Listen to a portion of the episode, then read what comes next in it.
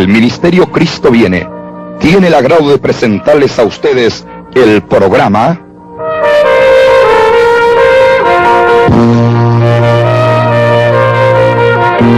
Campañas a través de las naciones.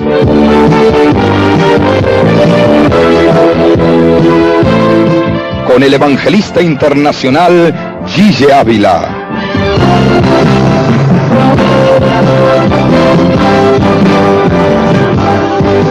Sea testigo visual de lo que Jesucristo hace en un mundo de incertidumbre en pleno siglo XX.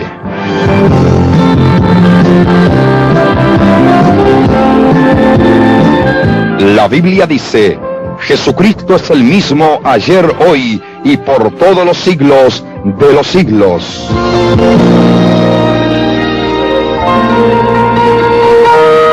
Y hermanos y amigos, dice la Biblia, libro de los Hechos de los Apóstoles, capítulo 9, que había en Jerusalén un hombre llamado Saulo de Tarso, defensor de la ley, vivía con celo profundo por la ley, conocedor de la ley como pocos, ya que se crió y estudió ahí a los pies de Gamaliel, un maestro de maestros en Jerusalén.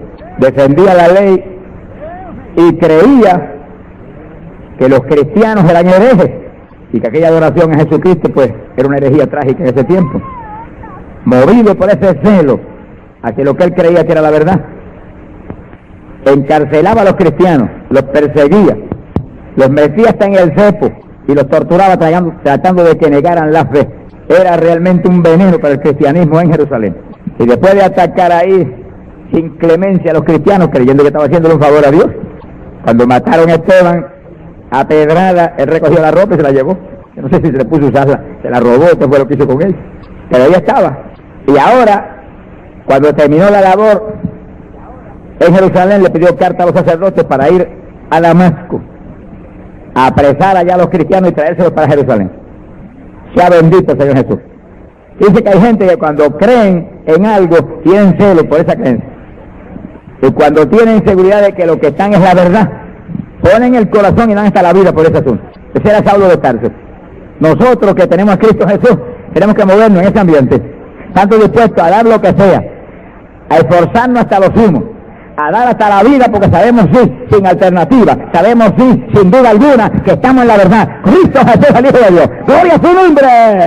Sea bendito el Señor. Y los sumos sacerdotes que aborrecían esta fe, le dieron cartas y se movió para la mano. Ahora, cuando estaban llegando ya cerca de la ciudad, dice que de pronto resplandeció una luz del cielo y envolvió a Saulo de Tarso y envuelto en aquel resplandor cayó por tierra. Y dice que oyó aquella voz que le hablaba, Saulo, Saulo, ¿por qué me persigues? Mi alma te alaba, Jesús. Y dice que él, tirado en tierra, con los ojos cerrados, temblando, dijo, ¿quién, quién eres, Señor? Y volvió y oyó la voz, yo soy el Jesús a quien tú persigues. Gloria a Dios. dice hermano que perseguía a los creyentes, perseguía a los hermanitos, los metía en el cepo, los metía en la cárcel, los atormentaba, tratando de que negaran la fe. Sin embargo, el Señor ahora cuando le habla le dice, yo soy el Jesús a quien tú persigues. Palabra sencilla, el que toca a nuestro pequeñito toca al propio Señor. Pero es que espiritualmente sabemos que es así, porque la iglesia no es un edificio, es una organización. La iglesia es el cuerpo de Jesucristo, un cuerpo espiritual que llena esta tierra, que los hay en Puerto Rico, que los hay en Rusia, que los hay en la China, que los hay en los lugares de la Europa, América del Sur, América del Norte, donde quiera hay gente llena del Espíritu Santo, que son iglesia del Señor, cuerpo de Jesucristo. ¡Gloria a Dios! Sea bendito el nombre de Dios. Que sigue, cuando tocan un pequeñito de eso, pues tocan el cuerpo del Señor. A él es que lo tocan. Por eso no nombró a los hermanitos y nombró a nadie, se nombró a él. Yo soy el Jesús a quien tú persigues. Dice que Saulo temblando, lleno de nieve, le dijo, Señor, ¿qué tú quieres que yo haga? Dice, el hombre que venía lleno de orgullo, el hombre lleno de soberbia, El hombre lleno de odio, de rencor hacia los creyentes, creyendo que eran herejes. Ahora está temblando, muerto del miedo, desesperado, humillado al Señor. ¿Qué quieres que yo haga? Dice que en un segundo que el Señor toca al ser humano, le cambian todos los, sentidos, le cambian sus principios y le cambian todas sus ideas, cambia todo, en un segundo. Por eso que cuando nadie puede, Cristo puede. Cuando nadie ha tenido victoria en alguna empresa, Cristo tiene victoria. Cuando todo el mundo fracasó, Cristo tiene victoria. Venga Jesús en esta noche, amigo. No importa lo fracasado que usted esté, no importa lo aburrido que esté, no importa en cuántos problemas y tragedias esté envuelto, no importa qué situación trágica le envuelva, venga Jesús en esta noche, que la luz del cielo va a alborear sobre usted, alabado sea Dios, y usted se va a envolver en la bendición de Dios y va a tener victoria. Gloria a Dios. Y ahora Saulo temblaba estaba muerto del miedo, pero estaba en victoria. Alabro, Dios. Hace un ratito venía lleno de soberbia, lleno de orgullo, con poder para apresar los cristianitos, con carta de los sacerdotes para meterlos a la cárcel y llevárselos para Jerusalén. Sin embargo, ahí estaba en derrota, ahí estaba derrotado, ahora temblando en el piso, con los ojos cerrados, humillado. ¿Quién eres? Yo soy Jesús ¿Qué quieres que haga? Ahora está en victoria. En cuanto el ser humano se humilla a Jesucristo, está en victoria. En cuanto se abaja, que toma tierra y, y, invoca el nombre del Señor, está en victoria. Esa es la única esperanza de la humanidad. Amigo, es la única esperanza suya. Todo el que está en pecado está perdido. Todo el que está en pecado está en derrota. Todo el que está en pecado está en ruta de muerte. En cuanto se humilla a Jesús, cambia la, la derrota por victoria. Cambia la tragedia. Alabado sea Dios por seguridad de vida. Alabado su nombre. Bendito sea Dios. Dice que es mejor estar tirado en la tierra temblando y diciendo qué quieres que yo haga, Jesús, que caminar en un cádiz lleno de soberbia, lleno de dinero y perdido rumbo al infierno.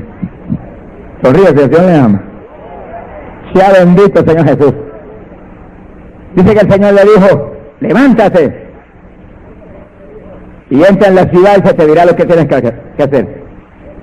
Y Saulo se puso en pie, pero cuando abrió los ojos estaba ciego. No veía nada.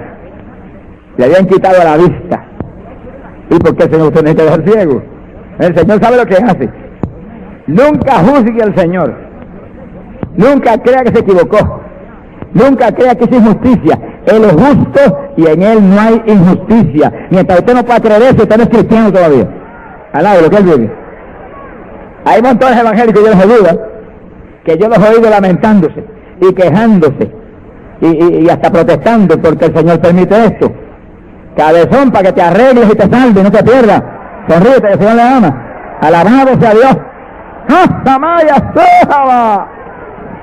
Y todo lo que Él permite va para bien. Todo lo que Él permite porque sabe que tenemos necesidad de eso. Y cuando nos mete un azote porque nos ama, alaba lo que Él vive. Sea bendito Señor Jesús. Siempre lo hace todo bien siempre lo hace todo en justicia, siempre lo hace por amor. Porque si algo lindo hay en la Biblia es que Dios es amor. Alabado sea Jesús. Lo dejó ciego porque era necesario hacerlo. Para que aquel hombre despertara a la realidad de que había alguien que era la única verdad y al que él perseguía. Sea bendito Señor. Lo tuvieron que agarrar por la mano y llevarlo de la mano a la ciudad de Damasco. Y ahí en la casa de un tal Judas se hospedó y se encerró en una habitación. Y estuvo tres días y tres noches ahí orando sin parar y ciego. Bueno, ahora si usted piensa con cuidado la escena, va a ver por qué fue la bendición que lo dejaran ciego. No se enoje conmigo.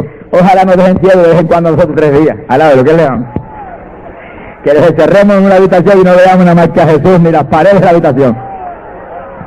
Salimos de ahí echando humo hasta por las orejas, al lo que sea. Era decisivo aquel hombre lleno de aquel celo por la ley, aquel hombre lleno de tanto odio, tanto rencor para los cristianos, lo dejaran ciego y que no vieran nada más que a Jesús durante tres días. Mire, es un tratamiento que le aseguro que sana cualquier enfermedad física, espiritual, emocional, como usted lo quiera mencionar. No hay quien salga de ahí de un tratamiento como eso que no salga nuevo sea bendito el nombre de Jesús.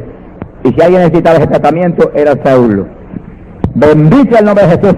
Y ahí los tres días, encerradito, sin ver a nadie, nada más que a Cristo, orando sin cesar, Imagino que lloró lágrimas de sangre, perdóname lo que he hecho los hermanitos, perdóname lo que he hecho ese pueblo que a ti te ama. Sea bendito el nombre de Jesús. Mi alma te alaba, Jesús. Ahora dice la Biblia que mientras él ahí lloraba sus tragedias, sus pecados y sus injusticias, invocaba el nombre de Jesús con todo, en otro sector de la ciudad, un tal Ananías, discípulo del Señor, no dice ni que tenía ningún ministerio, ni que era pastor, ni evangelista, ni profeta, ni apóstol, ni maestro, un discípulo. Y fíjense que no es necesario tener un ministerio para ser usado por el Señor. Oiga eso, porque ese es el error de miles y miles de evangélicos en este país, en todos los lugares de la tierra. Ah, eso es cuestión del pastor. Irresponsable, ¿qué se cree que el pobre pastor lleva toda la carga? O usted el que tiene que hacer ciertas cosas que no es el pastor. Si usted es discípulo, usted está lleno del Espíritu Santo. Si usted es discípulo, usted es un testigo de Jesús. Si usted es discípulo, usted es un ganador de alma. Si usted es discípulo, usted tiene amor de Dios. Si usted es discípulo, usted pone la mano sobre los enfermos y se sanan. Si usted es discípulo, usted echa fuera demonios en el nombre del Señor. Despierte a la realidad de lo que usted es. Conozca lo que usted es, hermano. Levántese en la fe y haga la obra del discipulado. Gloria sea Dios. Bendito sea Señor Jesús. Un discípulo y el Señor se le apareció en una visión. Y en la visión le habló y le dijo, ve a la calle La Recta. Y ahí en casa de Judas hay un hombre que se llama Saulo de Tarso. Y está orando ahí sin cesar. Hace oración. Le dijo, vete, e imponle las manos para que reciba la vista y sea lleno del Espíritu Santo. A de lo que él vive. ¿Cuántos son llenos del Espíritu Santo? Hay miles de evangélicos en este país y en todos los lugares que no han recibido ni un fresquito del Espíritu Santo nunca. ¿Y por qué es eso? Bueno, porque no se lo enseñan. Están en iglesia donde no creen eso. Donde solo es excusa. Eso era para los apóstoles. Mentiroso. Sonríase, el Señor le ama. Jesucristo no dijo que será para los apóstoles, Jesucristo dijo, esta señal seguirá a los que creyeren, pondrán la mano sobre los enfermos y sanarán en mi nombre, echarán fuera demonios y hablarán nuevas lenguas. Ahí está el bautismo del Espíritu Santo, alábalo. Esa, esa es la iglesia del Señor, esa es la iglesia de Jesucristo, esa es la iglesia verdadera, esa es la iglesia del Evangelio completo.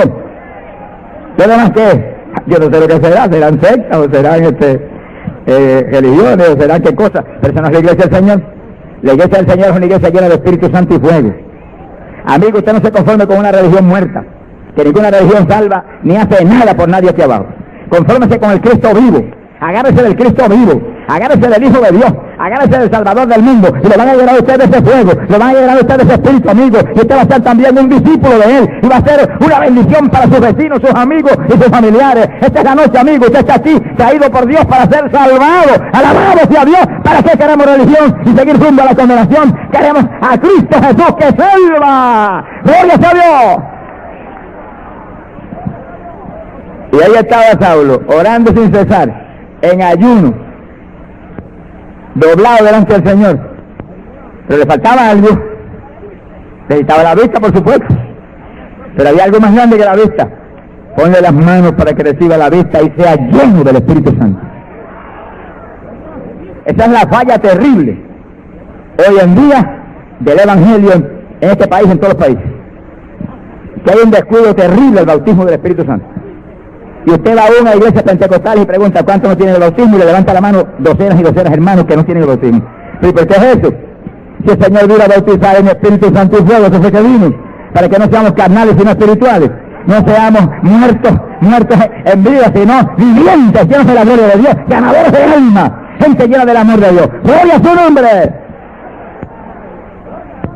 Tres días de convertido.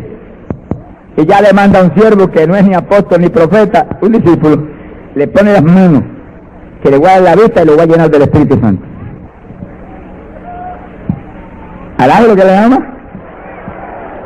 Quiere decir, amigo, cuando usted venga a Cristo, lo van a llenar del Espíritu Santo. Y usted va a sentir como ríos de agua viva que corren por su interior. Usted va a sentir como corrientes ese poder que va a correr por su ser. Es una experiencia inolvidable, amigo. Esto no es religión muerta. Esto es el Cristo vivo dentro de usted. Cuando usted recibe el Espíritu Santo, Cristo entra en usted, se mete en el corazón suyo, le imparte usted su vida, le imparte usted su fuerza, le imparte usted su santidad, le imparte usted el poder, el poder, oígalo, la voluntad para rechazar al diablo y no ser ya más un pecador, sino siervo del día siguiente. Gloria su nombre. Bendito sea Dios. Sin la llenura del Espíritu Santo, hermano, es lleno del Espíritu y no servimos para gran cosa, solamente lo que Él hace a través de nosotros lo que sirve. ¿Cómo es sin la llenura del Espíritu entonces? Cuando el Señor le habló a los discípulos, le dijo una frase, un elogio tan lindo. Le dijo, ustedes son siervos inútiles. Imagino que Pedro pondría una cara con ganas de desaparecerse. Pero eso mismo nos dice a nosotros hoy en día, son días de Dios le ama. Por eso nos tiene que llenar del Espíritu, para que no sea usted el que viva, sino que sea el Espíritu el que viva en usted. No sea usted el que haga la oración, sino el Espíritu a través de usted. No sea usted el que se mueva, sino el que se mueva a través de usted. Cuando tenemos el Espíritu Santo, somos como el viento que sopla, que no sabemos ni para dónde vamos, ni de dónde venimos, porque ya andamos conforme al Espíritu y no conforme a esta carne. ¡Alabado sea Dios! Cuando nos llena del Espíritu nos transforma y nos da un nacimiento de arriba. Entonces tenemos salvación del alma y los atributos para dar fruto para el Dios del cielo. ¿Cuántos tienen el Espíritu Santo? El que lo tiene lo sabe. Esto no es una, esto no es una ilusión óptica, ni una imaginación, ni una emocioncita. El que tiene el Espíritu Santo lo sabe porque todos los días siente la corriente que corre por su interior y siente esa bendición ese refrigerio y lo hace saltar y lo hace moverse de allá y lo hace levantar un pie antes de tiempo y lanzarse una aleluya porque usted está vivo, está vivo, no está vivo porque usted es tal cosa, está vivo porque el viviente está dentro de usted, está vivo porque la vida de Jesús ha sido injertada por el Espíritu en todo su ser, alabado sea Dios, gloria a su nombre. Y fíjese que en esa, ese pasaje de Saulo y su experiencia con Ananías, usted ve la perfecta voluntad de Dios para su iglesia. Ya Saulo era iglesia de Jesucristo. Mucha gente cree que la iglesia es la organización o el edificio. La iglesia es el grupo de creyentes, hombres y mujeres, que tienen el Espíritu Santo, que le sirven de corazón al Señor. Esa es la iglesia. ¿Cuántas son iglesias de Jesucristo? Alá, lo que le llama. La iglesia no son los bancos de la iglesia, ni el templo. Esa es casa de Dios, importante. La iglesia son los, elementos humanos que hay ahí dentro, que tienen el Espíritu de Dios y que Dios los usa para llevar bendición a tantos aquí abajo. Glorias a Dios. En tres días llegó Ananías, lo saludó Saulo, hermano el Señor Jesús, que se te apareció en el camino, él sabía todo lo que había pasado, alaba lo que le ama. Me ha enviado para que te pongas las manos, reciba la vista y seas lleno del Espíritu Santo. Y en tres días, Saulo de Tarso recibió el bautismo del Espíritu Santo y se paró con vista, porque apenas Ananías lo tocó, le cayeron como escamas de los ojos. Y recibió la vista y vio claramente y vio a Ananías frente a él. Pero más importante que eso, sentía corrientes que corrían por todo su cuerpo y sentía aquel poder sobrenatural que fluía por todo su ser. Me imagino que se le olvidó a Ananías, cerró los ojos y lanzaba como un trompo en el espíritu dentro del cuarto, alabado sea Dios. Y salió algo raro por su boca y hablaba las lenguas. Bueno, y a Pablo le gustaron tanto las lenguas que después dijo, habló más lenguas que todos ustedes, dijo los corintios. Bendito sea Dios en tres días, un bandido como aquel, de Dios le ama, más malo que el segundo, lleno del Espíritu Santo. Y cuando nos llenamos del Espíritu, el amor de Dios es derramado en nuestros corazones por el Espíritu Santo que nos ha sido dado. Ahí cambia todo. ¡Gloria a Dios! Mira hermano, yo viví eso. Yo me convertí. Amaba al Señor y estaba buscando a Dios con todo mi corazón. No tenía el bautismo del Espíritu Santo. Y recuerdo que el sacerdote en mi pueblo, que era muy amigo mío cuando, antes de yo convertirme. Entonces no quería ni verme. Y desde el púlpito de su iglesia me insultaba. Y decía ese Barrabás. A mí no me gustó mucho el nombrecito ese. Soy maestro de escuela, Barrabás. Y a mí me lo dijeron, yo estaba caliente, tenía que ir allá a darle un cocotazo al cura. Y, me, había aceptado el Señor, yo sentía la salvación de mi alma, pero no sentía mal por el hombre, sentía, me sentía medio molesto con él. Tenía que ir allá a arrancar una oreja.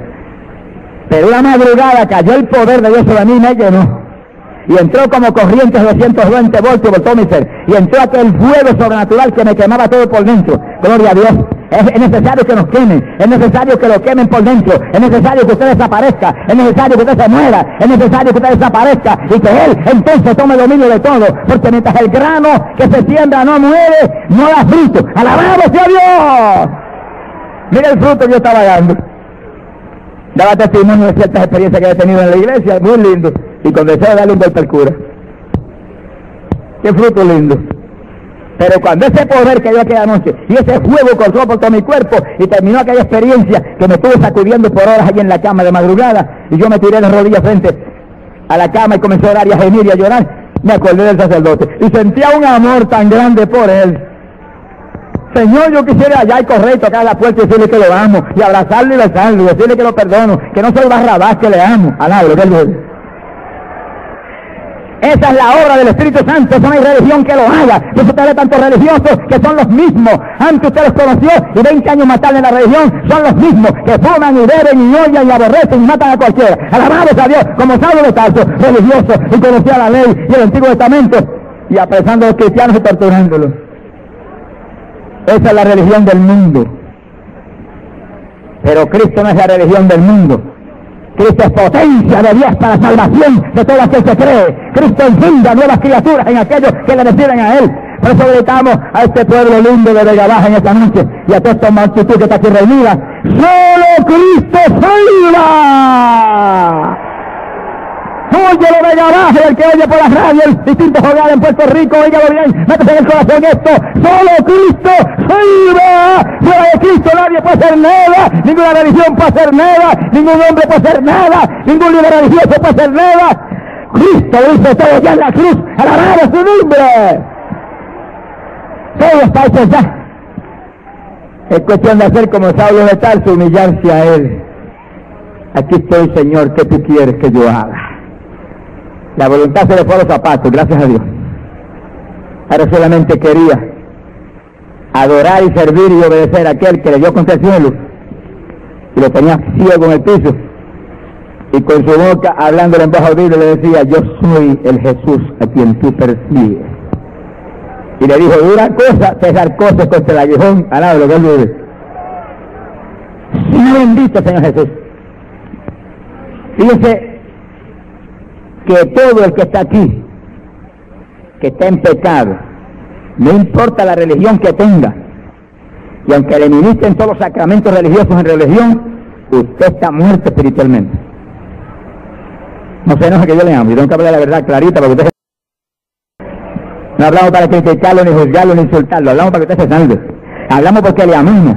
No queremos entretenerlo religiosamente, queremos que usted se salve que en el día que viene nos abrazamos en el cielo, en el día que viene me diga gracias por hablarme la verdad, gracias por hablarme claro, claro, que Cristo era el único salvador, que la religión lo salvaba, que los sacramentos religiosos no salvan tampoco, nada de puede salvar. Cristo ya salvó a la humanidad en la cruz, ya se está hecho ya, su sangre limpia el pecado, por eso la Biblia dice, por su sangre tenemos la redención.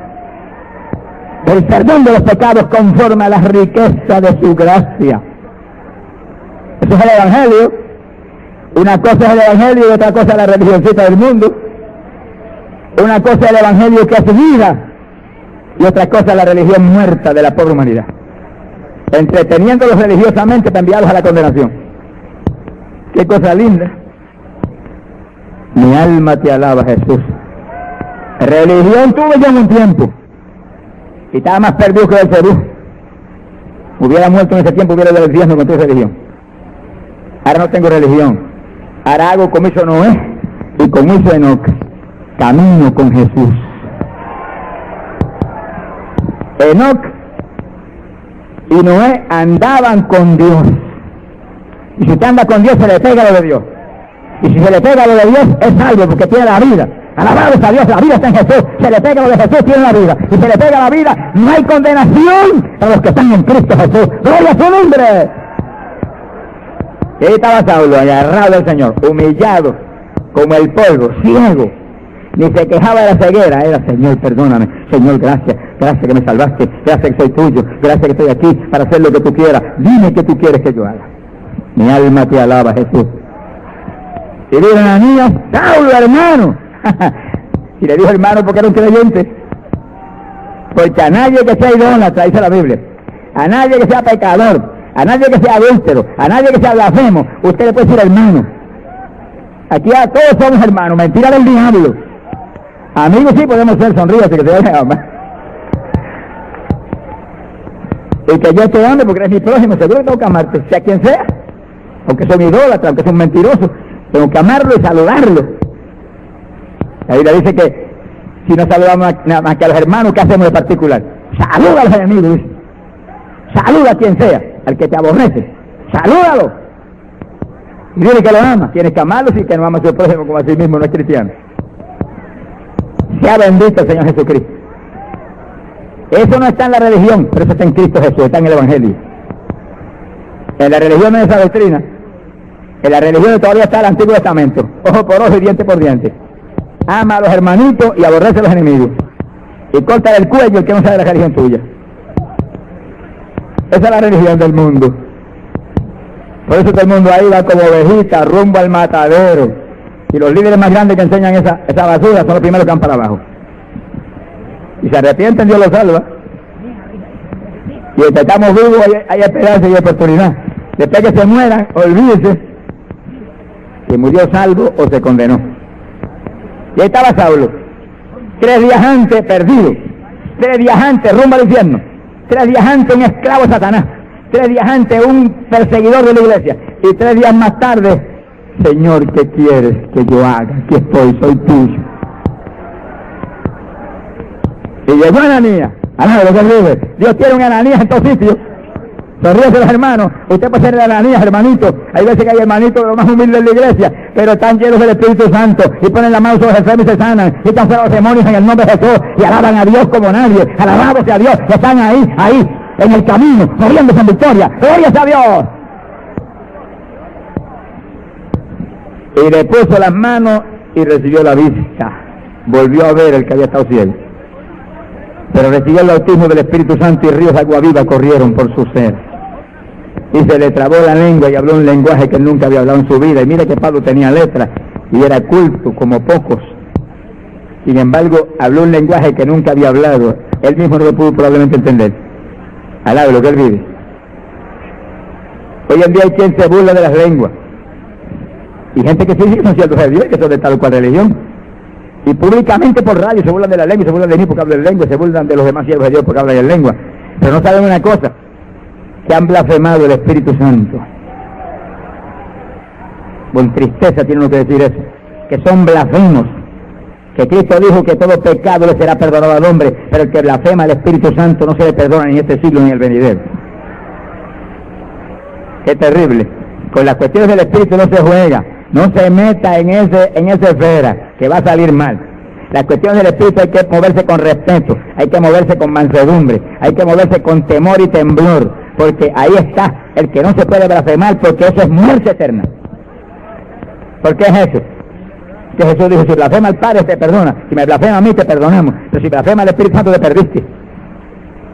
Es que es el que hace toda la obra aquí. ¿Quién es el que está aquí ahora? El Espíritu Santo. ¿Quién es el que va a salvar las almas aquí en esta noche y los va a traer a los brazos de Jesús? El Espíritu Santo. ¿Quién es el que va a sanar a los enfermos aquí en esta noche? El Espíritu Santo. ¿Quién es el que más palabras para llevar ahora? El Espíritu Santo. ¿Quién es el que está ahí moviendo todo el mundo? Alabar, ¿quién es el que hace sentir su presencia aquí ahora? ¿Quién es que yo siento corriendo por todo el cuerpo? ¡Ay, papá! El Espíritu Santo, ese está aquí, ese hace toda la obra. Por eso el que blasfema ese se perdió. ¡Alabado sea Dios! Bendito sea su nombre. Se ha glorificado el nombre de Dios. Hay poder en Jesucristo.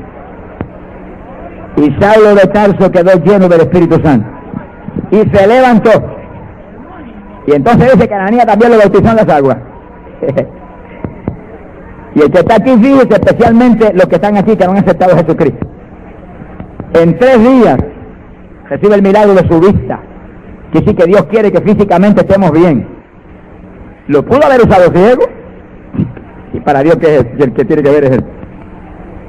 Pero no, le dio la vista. Lo sanó físicamente. La Biblia dice bien claro, tercera de Juan, versículo 2, dice, amados, sobre todas las cosas deseo que seáis prosperados y que tengáis salud, así como prosperan vuestras almas. Dice que la perfecta voluntad de Dios es una triple bendición para todos los seres humanos. Que seas prosperado, que materialmente tenga lo que es menester. La Biblia no promete enriquecer a nadie, eso no lo promete. Pero promete que tengamos lo necesario. Que seamos prosperados materialmente. Y que tengamos salud. Salud física. Sin salud del cuerpo, ¿cómo podemos servirle, hermano? ¿Cómo podemos servirle? El año antipasado, hace un par de años, fuimos a Bolivia. Predicamos bajo un frío que toda la noche estaba bajo cero en el Estadio de La Paz, en Bolivia. Estuvimos dos semanas. Una altura de 3.700 metros. Abrigado hasta la nariz. ¿Y cómo resiste uno 14 días en ese trajín, especialmente un puertorriqueño? Si no tiene una salud férrea y fe en aquel arriba. Y de ahí salimos para otra ciudad, y de ahí salimos para otra ciudad. Y cuando terminamos las campañas, habíamos predicado alrededor de 60 cultos uno detrás de otro. ¿Y cómo resiste uno eso si no tiene salud? La salud es un tesoro incalculable. Hay que pelear por estar sano. Y la Biblia lo dice, glorificadme en vuestros cuerpos porque os he comprado por precio. Tan grande y tan importante es la salud que compró por precio la salud de nuestros cuerpos. Usted pelee por eso, no se conforme con eso. No haga como yo el evangelio que me ha dicho cara a cara, hermano, a mí no me importa lo de afuera. Pues vos te lo llevas a facón si no le importa. Y sáltase de ahí, va a partieron. A nada, lo que Dios le ama. A mí no me importa lo de afuera, eso es un trapo de inmundicia. Eso es una llaga podrida. Me importa lo de adentro que es lo eterno. Ahí me importa lo de adentro primero que nada. Pero me importa lo de afuera porque aquí yo vivo. Esta es la casa mía. Alaba lo que él le ama. Y a través de esto es que se manifiesta el Espíritu de Dios. No me va a importar eso. Mira hermano, de que yo estornude, le caigo arriba al diablo, diablo te reprende en el nombre de Jesús, mentiroso coisano, por su llaga fuimos nosotros curados y me le pago encima, te pisó, teo en el nombre de Jesús. Alabado sea Dios. No lo deje que se apodere, no. Apenas le asome el rabo, caiga encima. Apenas siente un dolor de cabeza, caiga de arriba. Apenas estornuda encima de él. Apenas siente un poquito caliente, mentira del diablo. Estoy sano, no me puedo enfermar. Tú dijiste que el mal no me tocará ni traga alguna ventana mi morada. Le caigo encima con la espada del Espíritu, que es la palabra ahí, atajo limpio. Y lo corto para acá, y lo corto para allá. Y por su llaga siempre nosotros curados. Y lo ataca. Resistita al diablo y de vosotros huirá. El que tiene poder de Dios, el que tiene el creyente, el poder que tiene el creyente, rompe el yugo del diablo. Alabado sea Dios, pero atáquelo. ¿Qué hace ahí de bravo para que le dé? Atáquelo. El más fuerte no es el diablo, el más fuerte es usted, que tiene el Espíritu Santo. Sea bendito, Señor Jesús. Lo sanó de poner las manos, cayeron escamas y su vista clarísima. Pero le puso las manos y recibió el bautismo del Espíritu Santo y después lo bautizó en las aguas. Dice cada hermano que está aquí, mira a ver si su religión está, está en pie. Sonríase, Dios le ama. Cuando en Hechos capítulo 2, verso 38, el apóstol Pedro, que no era como Pablo, que Pablo era un hombre lleno de cultura y de letras, Pedro no tenía ni primer llenado, pero estaba lleno del Espíritu Santo. Bueno, ahí en Pentecostés lo, acaba- lo acababan de llenar. Ya no era Pedrito, era de Jesús en Pedro. Y predicó un mensaje y la gente quedó en una condición de pecado tan terrible que le preguntaban, gente con, con letra y gente culta y gente de tantos lugares, y humillados ante aquel hombre humilde, aquel Galileo rústico. Varones hermanos, ¿qué hemos de hacer? Como quien dice, vamos para el infierno, ¿qué vamos a hacer? Háblenos algo para escapar. Y Pedro le dio doctrina clara de lo que es el Evangelio y de lo que es la salvación del alma. Le dijo, arrepentidos. Millares de, de- de llamados cristianos hoy en día de tantas religiones no se han arrepentido todavía. Porque el que odia al vecino no se ha arrepentido. El que todavía blasfema no se ha arrepentido. El que todavía- dice malas palabras no se ha arrepentido. La mujer que viste en forma indecorosa provocando a los varones a caer en tentación no se ha arrepentido todavía. Aunque sea pentecostal, sonríe, Dios le ama. El que se ha arrepentido anda en el temor del Señor y procura hacer lo que a Dios le agrada y procura hacer lo que dice la Biblia, que es nuestra única regla de fe y nuestra lámpara. Arrepentido, pero después del arrepentimiento, ¿qué hay? En esta noche, amigo, usted va a aceptar a Cristo. ¿Por qué yo lo creo? Lo creo porque usted es inteligente. Y la Biblia dice, hay alguien inteligente, busque a Dios. Y la Biblia dice que usted fue creado imagen y semejanza de Dios, para que sea de Dios y sea familia de Dios por la eternidad. Y el primer paso para ser de Dios es aceptar a Cristo públicamente que lo vea todo el mundo. Jesús lo dijo. Él lo dijo, cuando me confieses delante de los hombres, yo te confesaré delante de mi Padre Celestial y delante de sus santos ángeles. No hay tal cosa como un cristiano escondido. Es un hipócrita. Alá, ¿qué le llama? El cristiano siente orgullo de decir, soy de Cristo. Cristo es mi vida. Y se lo dice a papá aunque papá se enoje, y a mamá aunque mamá se ponga triste, y se lo dice al vecino, y se lo dice al familiar, y se lo dice al, dueño de la fábrica donde trabaja aunque lo vote el trabajo. Alá, ¿qué le llama? Y se lo dice al maestro de escuela aunque se enoje el maestro. No podemos callar lo que tenemos, hay que hablarlo. Hay que hablarlo, hay que ser testigos del Señor donde quiera nos movemos. Sea bendito Señor. Después del arrepentimiento, uno habla a la humanidad, soy de Cristo. Pero después del arrepentimiento vienen dos bautismos. Óigalo bien. Pedro se lo dijo claramente a aquella gente, arrepentidos y bautícese de cada uno de vosotros. Hablaba del bautismo en agua.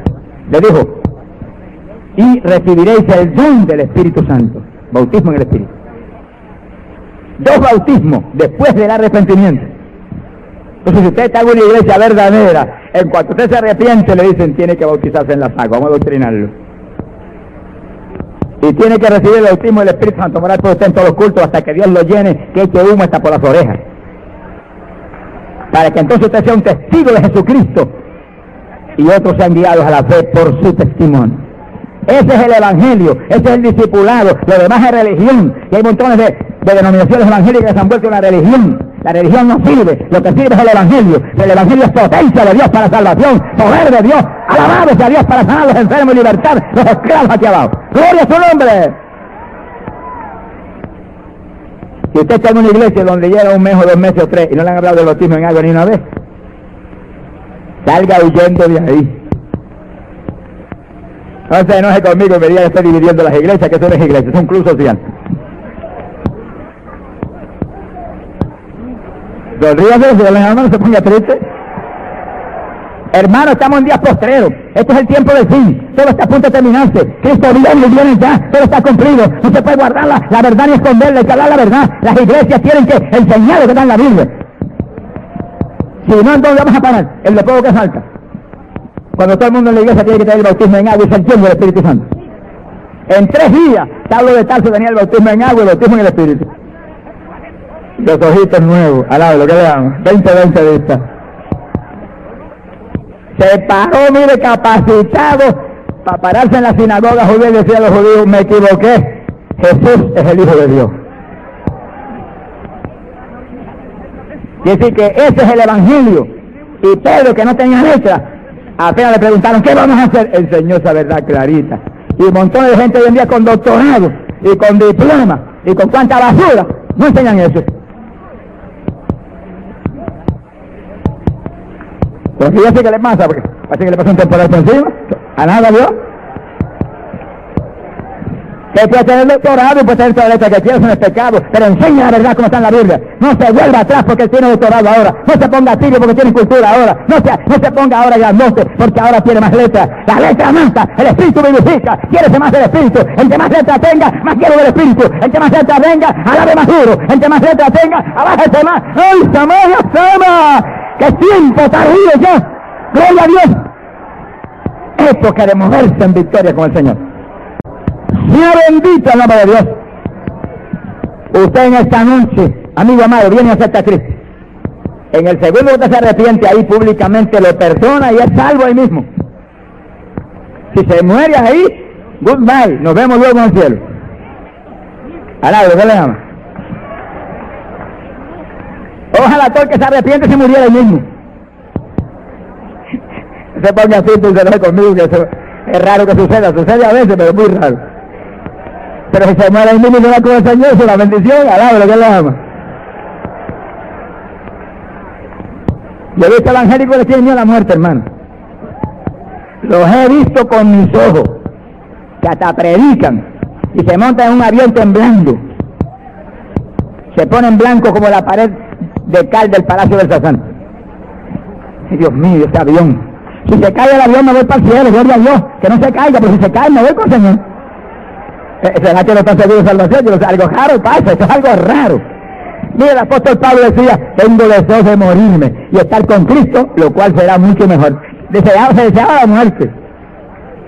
Del deseo que tenía estar con Jesucristo allá arriba. ¿Cuántas seguros de salvación? Ese amén de pata y la mosca, ¿qué es eso? ¿Cuántos están seguros de salvación? ¡Aleluya! ¡Cristo vive! Y por cuanto yo vivo, Él dijo, vosotros también viviréis. En cuanto aceptamos a Cristo de corazón, su vida se injerta a vosotros. Ya no hay muerte ni condenación para los que están en Cristo Jesús. Mire, por la fe tenemos la salvación en cuanto nos arrepentimos. Pero como lo más probable es que no se muera ahí mismo, usted tiene que añadirse a una iglesia donde le enseñen la Biblia como está. Y le digan, tiene que bautizarse en las aguas para sumergir ese cuerpo pecador y salga para afuera como el que resucita una vida nueva con Jesús.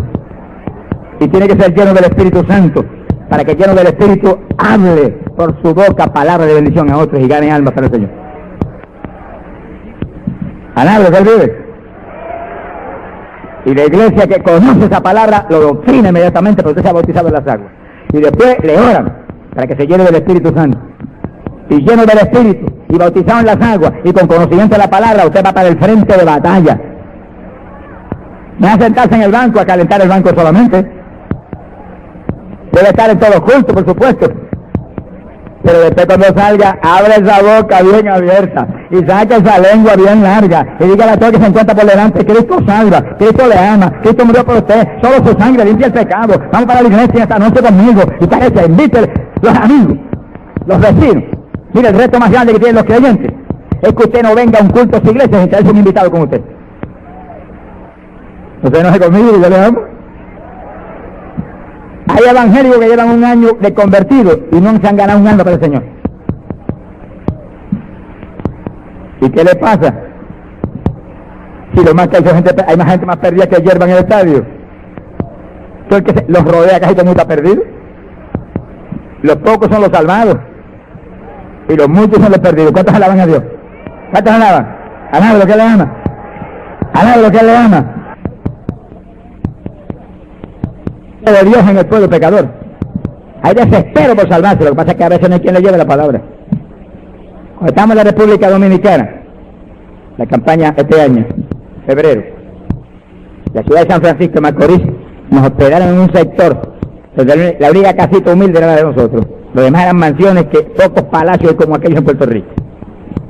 Y la gente decía, esa gente, esos palacios porque venden la droga están en la droga. Si eso era verdad o no, yo no sé. Dios me debe juzgar ninguna cosa que yo no sepa más que clara. Pero como hablaban tantas cosas, yo le dije a las hermanitas del ministerio, vaya y visiten esas casas uno por uno. Se fueron. Hermano, le tenga miedo que es rico. Y si vende droga, le tenga miedo porque venda droga. Si, si, vende droga, está mal espiritualmente. Y si es un mentiroso, está mal como quiera. Y si es un ladrón, está mal como quiera. Pecado es pecado como quiera. Sea vende droga, o sea endrogarse, o sea mentira, o sea idolatría o hechicería, como quiera va a No es la misma cosa. Preocúpese, es el diablo como quiere. Y mandamos dos hermanitas pequeñitas de Puerto Rico. Y se pierden por la casa. Y cuando llegan acá me dice, hermano, mire, trece vidas habían aceptado al Señor. En una hora de.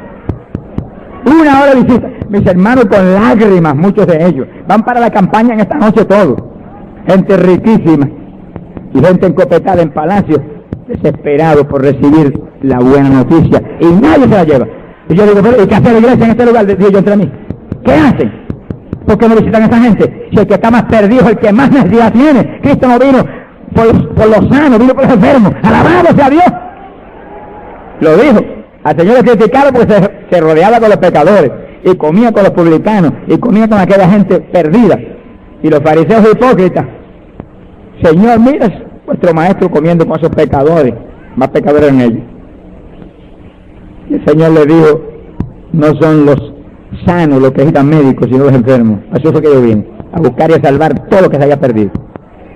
En una hora de visitación vienen con 13 profesiones de fe. Y para la campaña de esa gente todas, todas las noches. Gente encopetada, que le habían metido en la cárcel sus por droga y cuantas cosas. Desesperados. Llevarle una palabra como esta. Cristo le ama. Cristo murió por usted. Su sangre limpió su pecado. Si lo acepta, te perdona instantáneamente. Hay salvación. Abren los ojos como el que encuentra una, una balsa, mire, en un mar embravecido de tormenta. Pero esa es la labor de los creyentes de las iglesias.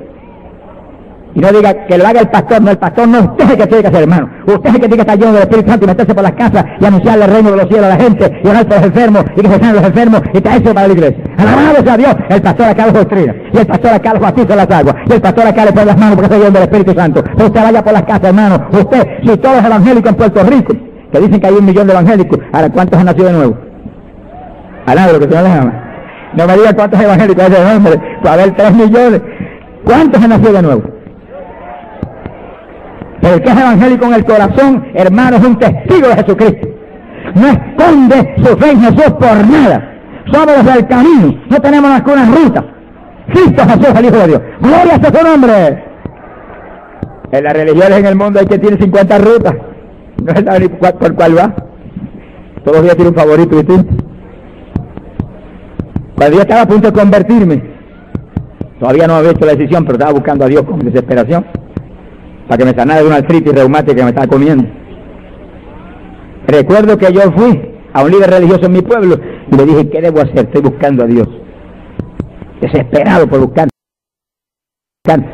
la verdad que me sanara las rodillas, pero que también me diera espiritualmente.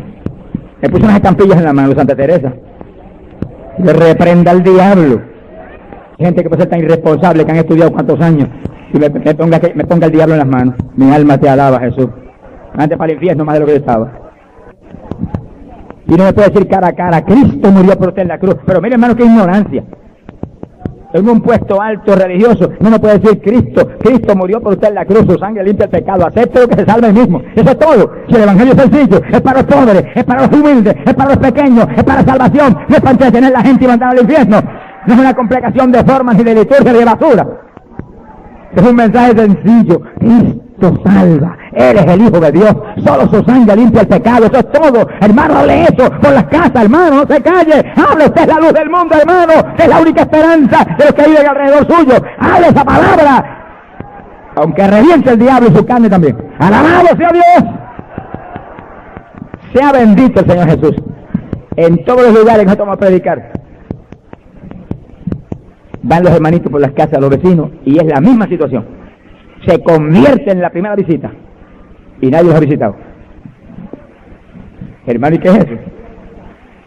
Yo viví eso en Camuy, más perdido que, el diablo, levantando pesas con títulos y trofeos, y jumbo al infierno. Me iba sin trofeo para allá abajo, mi alma te alaba Jesús.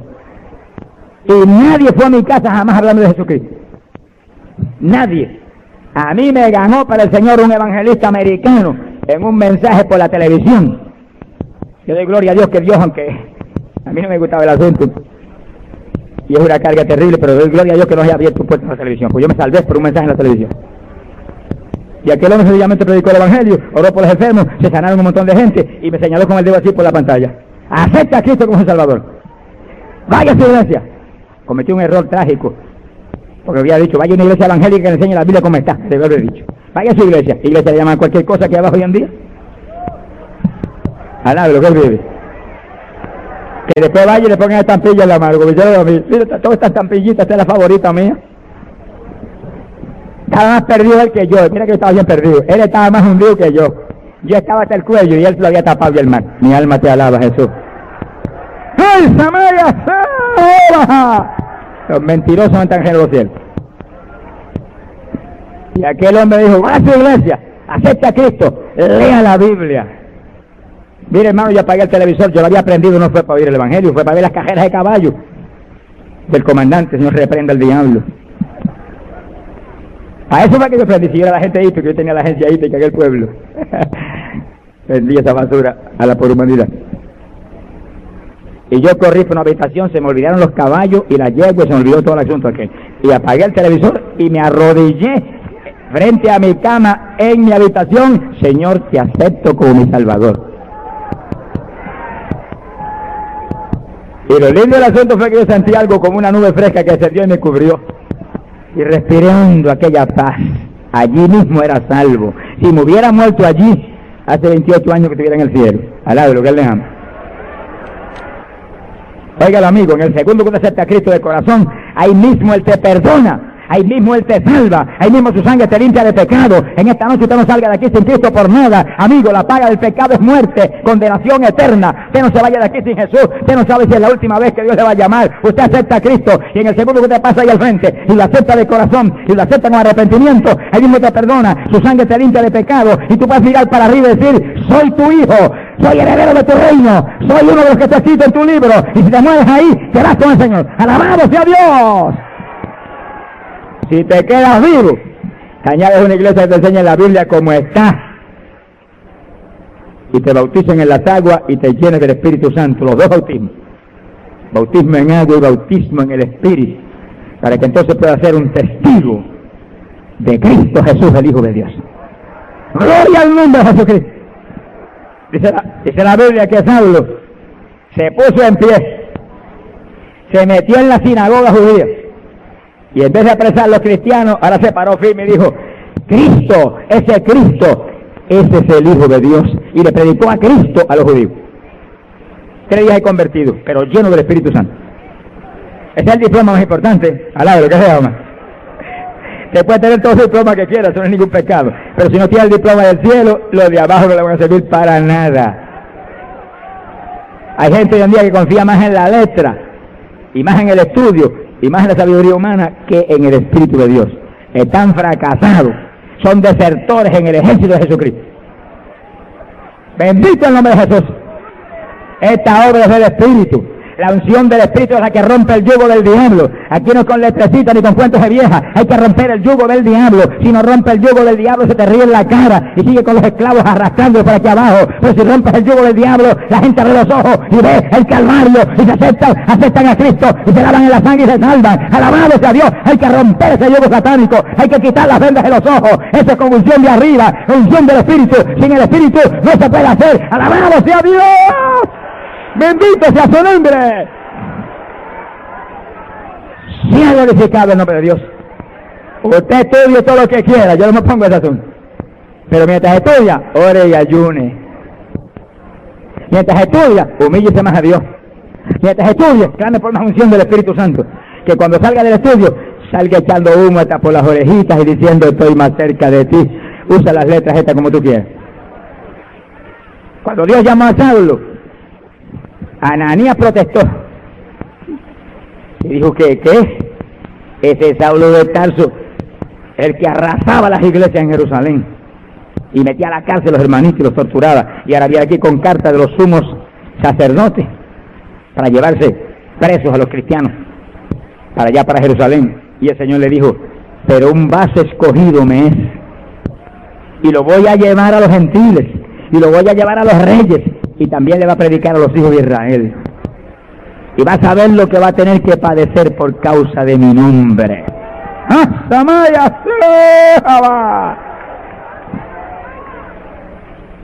¿Y por qué le va a llevar a reyes? Y a Pedro no lo llevó a los reyes. Pero un varón lleno del Espíritu Santo. Pero Pedro no tenía ni primer, primer llegado. Dice que Dios usa las letras. Y Dios usa la cultura. Pero no las usa usted. Deje a Dios que las use Él. Ahí que está el punto malo. Que cuando se llenan de letra y de cultura ya lo quieren razonar todo. Ya quieren ser todo con psicología y con eh, la guía de aquí abajo de la carne. Y quieren hacer todo ya con eh, la medicina y todo aquello. No decimos que eso sea malo, pero úselo por el Espíritu, muévase en el Espíritu. Si el Espíritu le dice que haga así, hágalo como sea. Ahora todo es psiquiatría. No reprenda el diablo de la guía. Es Espíritu Santo y fuego, es unción de Dios, es poder de Dios, esa es la única, la única esperanza de Puerto Rico, el poder de Dios que se manifieste y hay un avivamiento en este país, si no, El juicio más grande que jamás se ha visto caerá sobre este país por la división, por la idolatría, por la hechicería, por la brujería, por el espiritismo, por toda la maldad de este país. Alabado sea Dios especialmente por las contiendas públicas entre hermanos, para el juicio. Juicio viene. Hay de los que están en contiendas públicas. Arrepiéntase. Que hay que amarnos los unos a los otros como Dios nos amó, para que no haya juicio sobre este país. Después del rapto, el campo por subir. Como dice el del campo, a Dios que reparta suerte entonces. Pero antes del rapto hay que unirnos y amarnos y evitar el juicio que puede caer en cualquier momento. Alaba lo que le ama. ha bendito el Señor. Y Saulo fue a los reyes. Tenía letras, tenía cultura. Pero ¿qué dijo él? No vengo con palabras persuasivas de sabiduría humana. ¿Y dónde tenía las letras él? ¿Dónde tenía su cultura? Vengo con demostraciones de poder y de espíritu. Para que la fe no esté en los hombres, sino en el poder del Dios viviente. Y hoy la fe está en los hombres. Y hay alguien ahí medio retornado. Y va donde ciertos siervos de Dios, evangélicos, hablando de gente evangélica. Vaya de psiquiatra. Y el pobre psiquiatra está buscando otro psiquiatra él. Porque los psiquiatras bregan con el diablo y no tienen poder de fuera. Y se le pega a ellos también. Entonces están buscando otro psiquiatra que la alivie. Y mientras está desesperada ya la gente a socorrerse con ellos. En mi nombre echarán fuera demonios, que dice la Biblia. Vamos a echar los demonios en el nombre de Jesús y que sana a la gente. ¡Alabado sea Dios! La campaña en Lima, Perú, se convirtió en psiquiatra. y el esposo, que era otro psiquiatra. Doctores en psiquiatría, se convirtieron los dos. Ella tenía estreñimiento de nacimiento. Y estudió medicina para sanarse, porque no la pudo sanar ningún médico. Yo voy a estudiar medicina para sanarme yo misma. No se pudo sanar. Y vino la campaña, aceptó a Cristo y al otro día vino con todas, todas sus procesos biológicos normales completamente. Me dijo, hermano, esto es increíble. Toda mi vida, casada ya con marido, doctor en psiquiatría, mi marido doctor también, y yo con ese estreñimiento, y anoche aceptó a Cristo y hoy estoy normal completamente. Es increíble. Yo dije, increíble, pero cierto, alado lo que él dice. Usted vea que no es la psiquiatría, es Cristo Jesús, el Hijo de Dios, es Cristo Jesús el que hace la obra, es Cristo el que hace cualquier milagro. Bueno, ellos siguieron en su profesión. Yo me vine para Puerto Rico y cuando volví al otro año y fui a Perú, vinieron los dos a.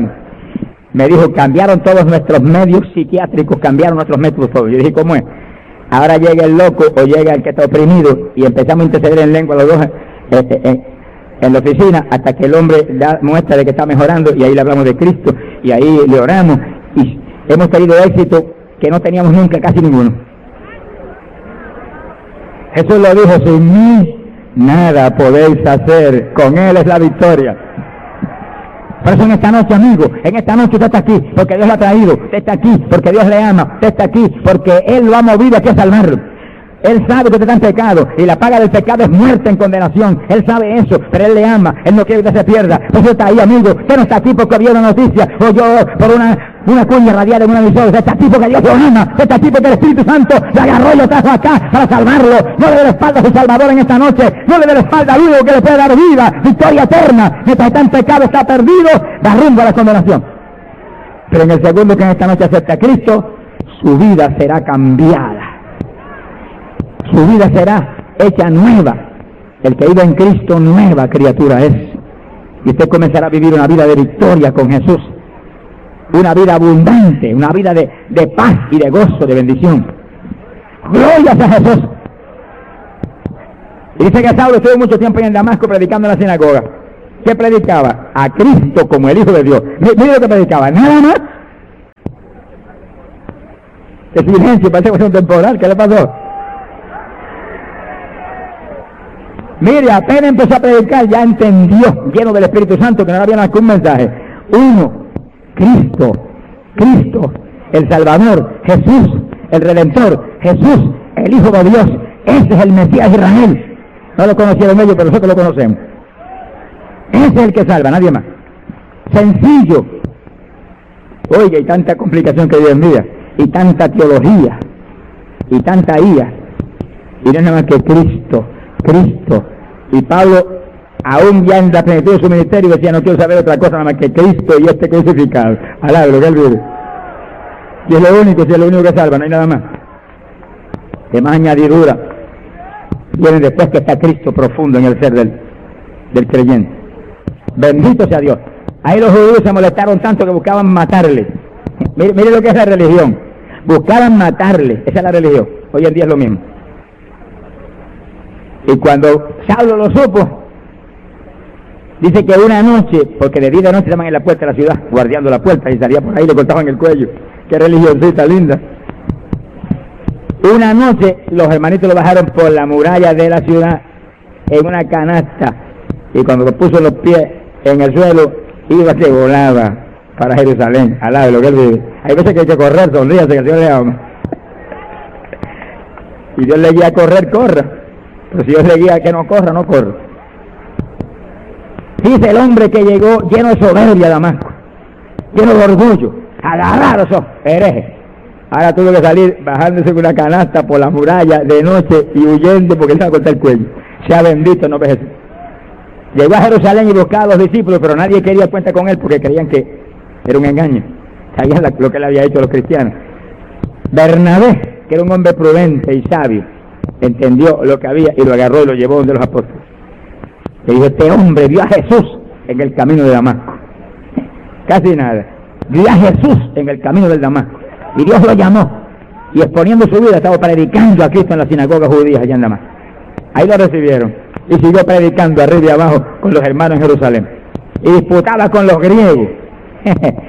y los griegos procuraban matarle y los hermanos lo agarraron y lo embarcaron para allá, para, para Jope, para que escapara de los, de los griegos. Fíjense cómo es el Evangelio. Lo quieren matar en Damasco, predicar a Cristo. Antes cuando perseguía y metía en el cepo a la gente y los metía a la cárcel, nadie lo perseguía para matarlo. seguro, si, estaba, trabajando para Satanás, Satanás no lo perseguía. Era su satélite. Ahora que trabaja para Cristo, ahora el diablo está desesperado por cortar el cuello. Y llega a Jerusalén y ahí los griegos buscando matarlo. Pero si Dios no lo permite, no hay quien nos mate. Y aunque venga con una bomba hidrógeno, al lo que leamos. Y si Dios lo permite, como con Esteban, es porque nos ha señalado para morir mártires, y eso es un honor para el cristiano. Que no tenga temor, temor, tranquilo. Deja a Dios que obre y pelee por usted. No pelee usted por usted, deja a Dios que pelee por usted. Sea bendito el Señor Jesús. Dice la Biblia que Saulo llegó allá, se refugió allá en Jope, pero dice, pero acá la iglesia, la iglesia llena de paz, era multiplicada día a día por la consolación del Espíritu Santo. Dice cómo se tiene que mover la, iglesia, multiplicándose día a día, creciendo día a día, convirtiéndose en los que han de, ser salvos día a día y gozando de paz. Puerto Rico ha habido guerras de tiempo, ahora estamos en una paz bastante, gloria a Dios, ¿cuántos alaban al Señor? Hemos entrado en un remanso de paz. Dios quiere que nadie vaya a dañar esto porque le va a cortar el cuello que dañe esto. Sea bendito, Señor Jesús. Si no hay paz, hermano, la cosa está mala. A paz nos ha llamado el Señor. Y no solamente paz en el corazón del creyente, que eso es típico del que es salvo, es paz en la iglesia, paz entre los hermanos, unidad, amor, amistad, compañerismo, sinceridad, que lo tengamos todo en común. Alabro, ¿verdad? Que si llega a tu casa y abre la nevera, no le digas que no agarre. Sonríe si Dios le ama. Esa es la iglesia del Señor, que somos unos solo en Jesucristo. Bendito sea el Señor Jesús. En los días apostólicos era así. La iglesia por toda Judea, Galilea y Samaria gozaba de paz. Todo el mundo unido, unánimes, en la batalla contra el diablo. Un solo enemigo, el diablo. Y se multiplicaban día a día por la consolación del Espíritu Santo. Amigo, usted viene a Cristo en esta noche y va a gozar de paz. Esa paz es para usted. Esa paz la puede dar Cristo. No la tiene el cinematógrafo, no la tiene el deporte, no la tienen los caballos de carrera. Esa paz no la tiene aquí abajo la letra, ni el dinero, ni la cultura. La tiene solamente Cristo Jesús. Y Él lo dijo, mi paz os dejo, mi paz os doy. No como el mundo la da, yo la doy. Es para usted amigo en esta noche. Entre en la paz del Señor. Entre en esta noche en el descanso de Jesucristo. Cristo es el descanso para toda la humanidad. Avance, aprovechela, corra, que es la noche de su victoria. Sobre la espalda a su Salvador. ¡Ay, Samaya, toda! Esta noche que pronto será tarde. Gloria al nombre de Jesús. Pronto será tarde. Estamos en días postreros, días finales. Todo cumplir. Señor, preparándose para levantar su pueblo hacia el cielo y llevárselo y librarlo de los juicios que vienen. Los juicios más grandes que jamás se han visto van a caer. Pero los creyentes que tenemos al Señor, que estamos firmes en el Señor, sabemos que antes de que los juicios caigan, volaremos con Jesús hacia el cielo. Pasará la iglesia por la gran tribulación.